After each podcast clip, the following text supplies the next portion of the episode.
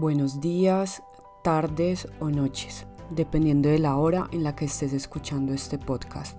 Primero quiero agradecerte por estar aquí, por haber presionado play para escuchar mi historia y estar escuchando esto por alguna razón, ya sea por la magia del algoritmo, por la recomendación de alguien que te ama o porque quizás en algún momento, en algún lugar del mapa, coincidimos, tú y yo. Hoy quiero contarte un poco de mi historia.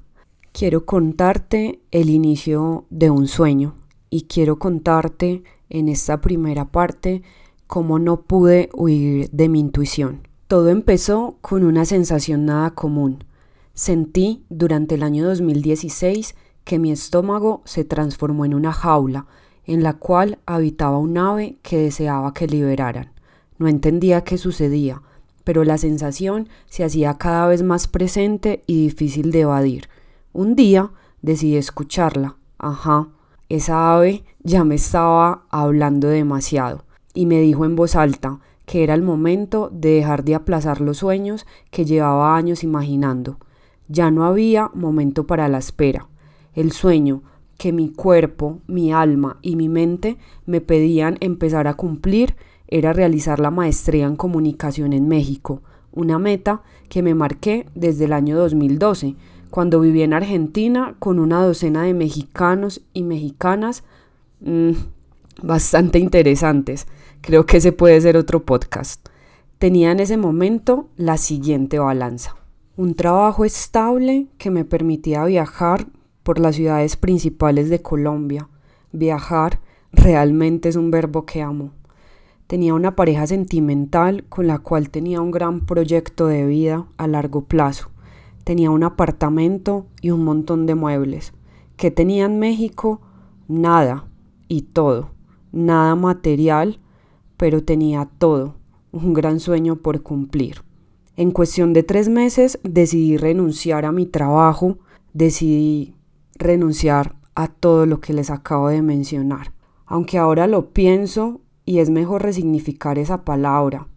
Creo que resignifiqué mi vida. Así que decidí tomar dos maletas y sin más claridad que mi intuición, llegué a Ciudad de México en el mes de agosto del año 2016. Me recibió con los brazos abiertos un gran amigo de Bogotá, con el cual sigo inmensamente agradecida. Él solo tiene un defecto, y es que es hincha de millonarios. Es un secreto a voces que el mejor equipo de Colombia es sin duda Atlético Nacional. Así que no entremos en discusiones.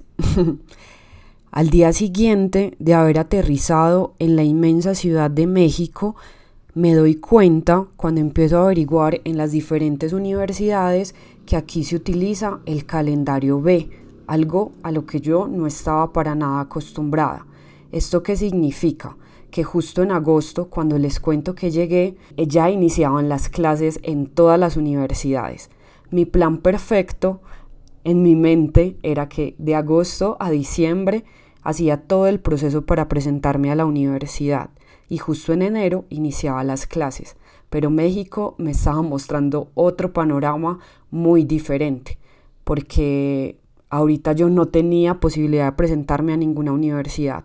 Los procesos iniciaban hasta enero. Con todo esto, pensaba que mis planes se estaban viniendo abajo nuevamente, que todas las renuncias, aunque ahorita cambiemos esa palabra nuevamente, ese momento de resignificar mi vida estaba muy dudoso.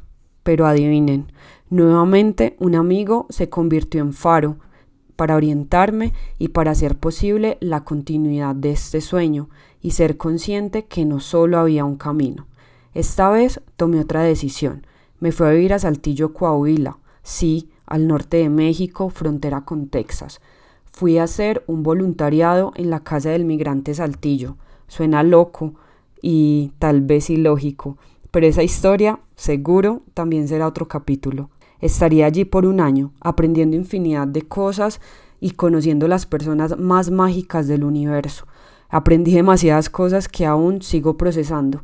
Paralelamente, estaba aplicando a mi proceso de selección en cuatro universidades. Esta vez no había tiempo para el error. O iniciaba mi maestría o iniciaba mi maestría. Tenía esas dos opciones, pero ya con la mente más abierta y con el corazón lleno de valentía y coraje para continuar. Decidí hacer este voluntariado porque me ayudaba a mi crecimiento profesional, ya que soy trabajadora social, y me permitía tener cierta tranquilidad económica. Y además que seguro, seguro, sé que hoy es una de las mejores decisiones que he tomado en mi vida. Y también me permitía no haber renunciado a este gran sueño del que les estaba hablando. Bueno, y así fue que transcurrió un año y en el mes de mayo por fin se empezó a materializar esta promesa personal. Pasé a dos de las cuatro universidades a las que me presenté y decidí hacer parte de la Universidad Iberoamericana, una universidad privada y bastante prestigiosa de Ciudad de México. Yo me gradué en Colombia de la Universidad de Antioquia, mi alma mater amada, una universidad pública, y decidí vivir esta aventura académica desde otro lado, experimentar un proceso de educación de un modo diferente. Gracias por regalarme y regalarte estos minutos de escucha consciente. Me puedes seguir en mis redes sociales, en Instagram como S-S de Sara, es mi Instagram profesional y mi Instagram personal, si quieres que nos conozcamos un poco más, es arroba yo soy punto Sara. En Twitter, donde saco mi lado más canceriano, es arroba S-S de Sara. Espero no te haya aburrido con mi historia y que nos escuchemos en un próximo capítulo. Gracias.